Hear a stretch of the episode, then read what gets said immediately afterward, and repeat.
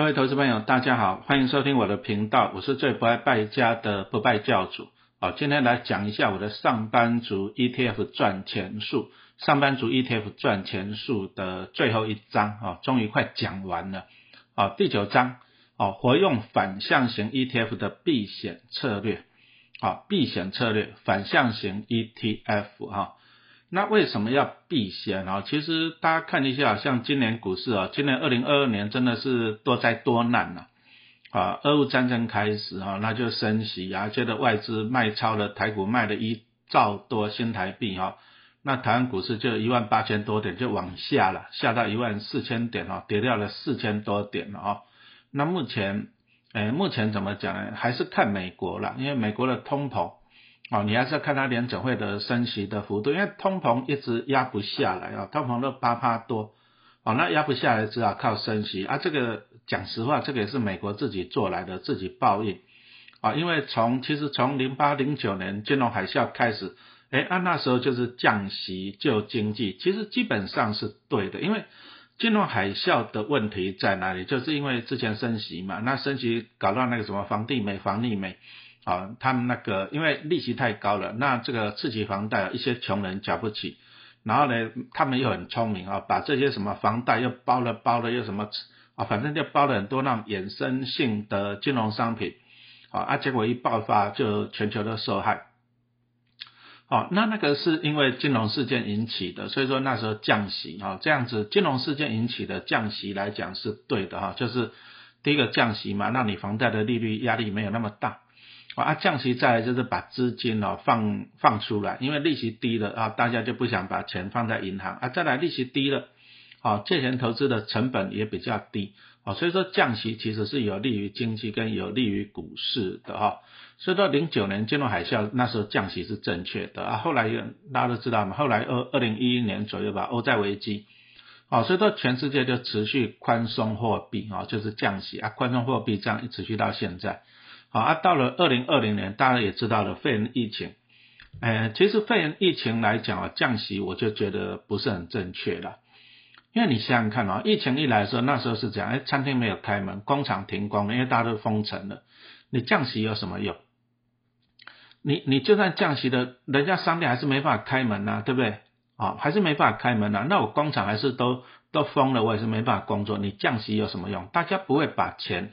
啊，比如说拿去投资工厂，或者是拿去生产，因为因为全部疫情都封锁了嘛，所以那时候降息把钱一直印钞票，钞票印出来跑到哪里去？跑到股市去呀。啊，股市好了以后，股市好了以后，大家赚到了钱又怎样，又去买土地、买房子嘛，对不对？结果呢，钱太多就搞到了通膨啊。所以说，其实其实这一波啊，其实全世界就是就是就是美国人他讲了一句话嘛，对不对？啊，美元是反正美元的问题，它就是把它怎样弄到全世界来。哦，通膨啊，那现在来讲啊，美国这样降息，现在又开始要升息啊，因为要把钱收回去，因为美国本土它自己的通膨率太高，那老百姓的生活就不好过。那通膨高啊，就是你一般的民生的物价啊，民生的消费都已经太贵了，所以你看到像那什么纳斯达克一百，然后科技类股，还有非成半导体指数表现都很差。因为物价太贵了嘛，活都活不下去了，谁还给你去买那些电子产品嘛？是不是？好，那些什么消费性的先放一边，生活比较重要的啊，民生必须的先买。哦，所以说这个这个其实全部都是美国自己造成的。好，那他现在升息，升息要把钱收回去。好，那收回去，他以前降息把资金溢到全世界，好，那造成全世界股市大涨。啊，他现在把钱收回去了，那你看呢？台湾股市哎，外资一直卖超嘛。啊，钱收回去，那股市又怎样？又又下去了啊！这个也没有办法哈。那以陈老师自己来讲，我讲实话了，我自己都 always 满手股票了，永远都满手股票。啊，为什么？因为其实我买的都是一些长期绩优的哈龙头股。那而且老师投资还蛮久的，所以我其实我成本也都还蛮低的。啊，那我就抱着零股利就好了，对不对？啊，反正反正全世界就是这样了。啊，就看美国了。那美国其实你看啊，它升息，好，那我们刚刚讲到，它现在要升息，因为它通膨太严重了。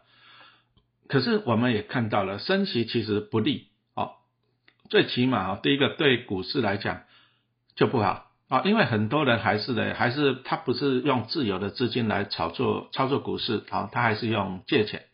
那你升息升到那么高的，那可能大家去借钱来投资的意愿就降低了，所以说股市就不会好。第一个，那第二个呢，你利率那么高，所以说本来比如说我本来要扩扩厂啊，我要盖盖工厂，或者我要去买店面，那我现在呢，我先不要做啊，因为银行利息很很高啊。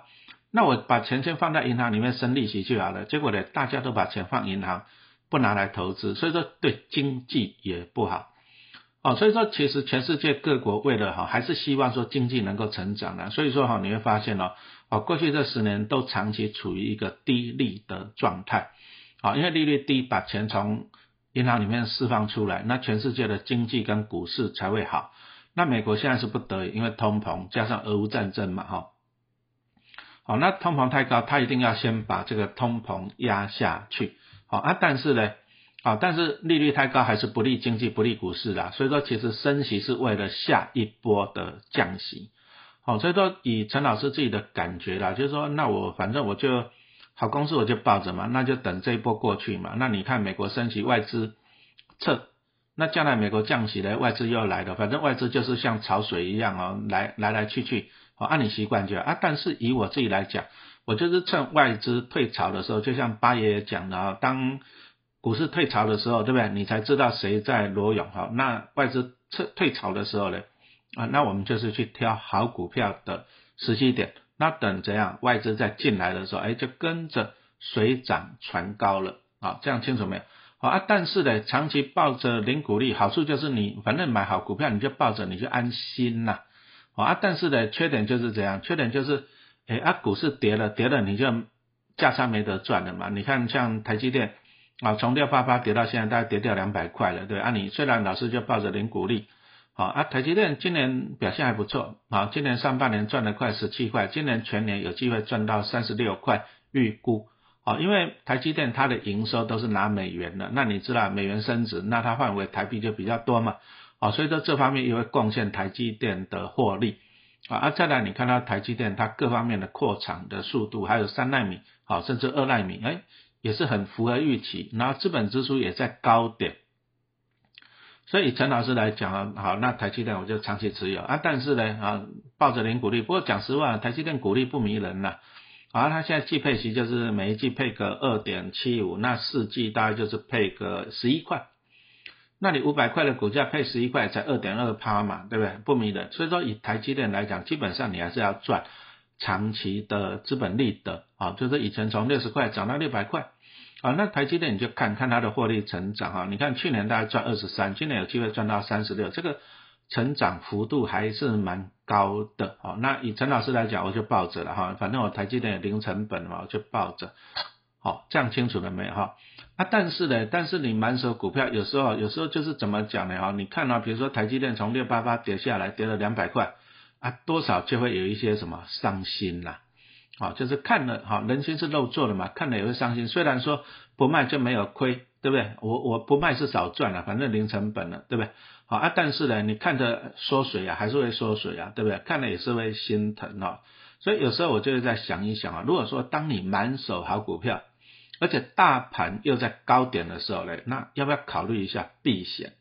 啊，考虑一下避险，就是说，反正股票就是这样子嘛，涨高就跌，跌低就涨嘛，对不对？天下大势，合久必分，分久必合，哦，是这样子。所以说后来陈老师就开始研究反一，哦，这样清楚没？就是利用来来回回来做价差。那陈老师比较现在比较少做啊台湾的反一啦，其实台湾的反一叫做 T 五十反一。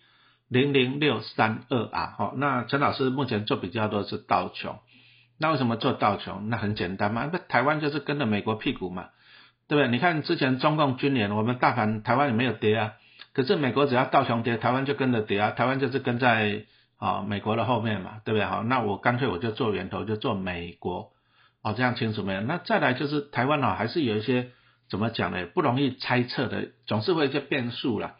啊，比如一万四千点的时候，国安基金哎，礼拜一说不护盘，礼拜二就说护盘了，哎，这个就是一个变数。好，那再来又要选举哈，选举到了要不要护盘，这个也是一个变数。所以我我现在觉得我做美国道琼还比较这样啊，比较变数比较少哈，比较能够安安稳稳的去做。那再来讲实话了，对不对？我如果说在粉丝团讲我买反一，表示我看不好台湾股市，这样好像也不好，对不对？好，好像在唱衰台股，对不对？好像也不好。所以说老师现在就做啊，国泰道琼反一零零六六九 R。那我道琼反一怎么做？很简单啊，我觉得啊，啊，纯属个人觉得啊，我觉得美国道琼斯啊，它要上三万四千点不容易。啊，因为它通膨太严重，它还是持续不断的在升级，那升级对股市不利。啊，所以说我的做法很简单，只要道琼，哎，到了快靠近三万四千点的附近，陈老师就开始去买道琼反利，好，零零六六九 R，好，我就开始去买它的反利。那当然了，当等到它高处下来，下来我就开始获利了结。好，那目前我看道琼，我纯属个人预估了，大概就是三万到三万四之间哦，来来回回。啊，盘整啊，可能三万一到三万四盘整，那盘整就可以做价差。好，所以说如果说哎道琼在三万四啊，有了之前三万四我把它卖掉了，好，那这一波下来下来我就开始去减道琼啊，道琼你可以买正一零零六六八或者是道琼正二，好都可以。那因为我个人哈，我个人觉得美国股市就是上不大去了，你你说要再回到以前三万五不容易，因为现在一直在升息，一直在收资金。哦，所以说到了高点三万四，我就开始买反向了，就对了。那等到我反向的把它获利了结了，我就怎样开始买正向的。好，就是你要注意一件事情，就是说你如果要做价差，也不是不行了，但是做价差你要先定好你的策略。啊，定好你的策略什么意思呢？就是说你要先像老师刚刚讲的，刚跟大家报告了，我就先判断，我先预测，啊，到强可能三万点就差不多了，下不去。啊，因为毕竟。每个国家喜欢股市下去嘛，对不对？那可是到了三万四也上不去，啊，这个陈老师自己的预估了哈，仅供参考。那所以说呢，那看起来就是来来回回，那来来回回就可以做价差，啊，这个是你你要自己去预估。那同样的台股来讲，因为七月的时候国安基金大概在一万四千点护盘，哦，所以说你可能你就把一万四千点先暂时当一个底部。那可是呢，一万四千点护到一万五千点又上不去又下来，因为美国一直在升息嘛。所以目前可能预估了哈，假设啊，陈老师预估啊，就是台湾股市可能一万四到一万五也是上上下下啊。当然这个你要随时不断的调整，为什么？因为你也知道嘛，十一月有个选举嘛，啊，县市长的选举嘛，啊，再来美国那边升息还是很猛嘛，哦，所以说这个这个你只能不断的观察，不断的修正，好，这样清楚没有哈？所以说我们就是看着大盘哦，上上下下，上不去也下不去。哎，来来回回就可以赚它一点点价差，好赚它一点点零用钱。那我在高点我就买那个反向型的，目的其实是避险了，好，因为如果说大盘下来，那我满手的股票当然账面上会损失，会心疼嘛。那我在高点的时候我就买一些反向型的反一，好，那把呢买的反一，如果说大盘下来，那没关系啊，我反一有赚到钱了。那虽然陈老师满手的股票下来，讲实话也会赔啦，不过是账面上的。我还是可以抱着零股利哈啊，但是反一啊，大盘跌下我反一会赚钱，那我就赚到零用钱，好拿来吃饭呐，对不对？好或者赚到零用钱，我再拿来买进好公司的股票，好这样子好，所以说其实陈老师做反一啊，其其实大部分的是做避险呐，因为我就是满手股票，好，所以说高点我就买一些反一，那当大盘跌下我反一我就可以赚到钱，好，那我就可以避险啊。减少我的亏损。好，那万一我反例做错了怎么办？啊，比如说假设哦，假设老师在比如说，哎，道琼三万四的时候买反例，就道琼是三万五、三万六上去，那怎么办？哎，大盘上去，那对我来讲也是好事啊。为什么？因为满我满手的股票，当道琼上涨，台湾跟着涨，我这些满手的股票，我还是赚钱的，我会赚更多啊。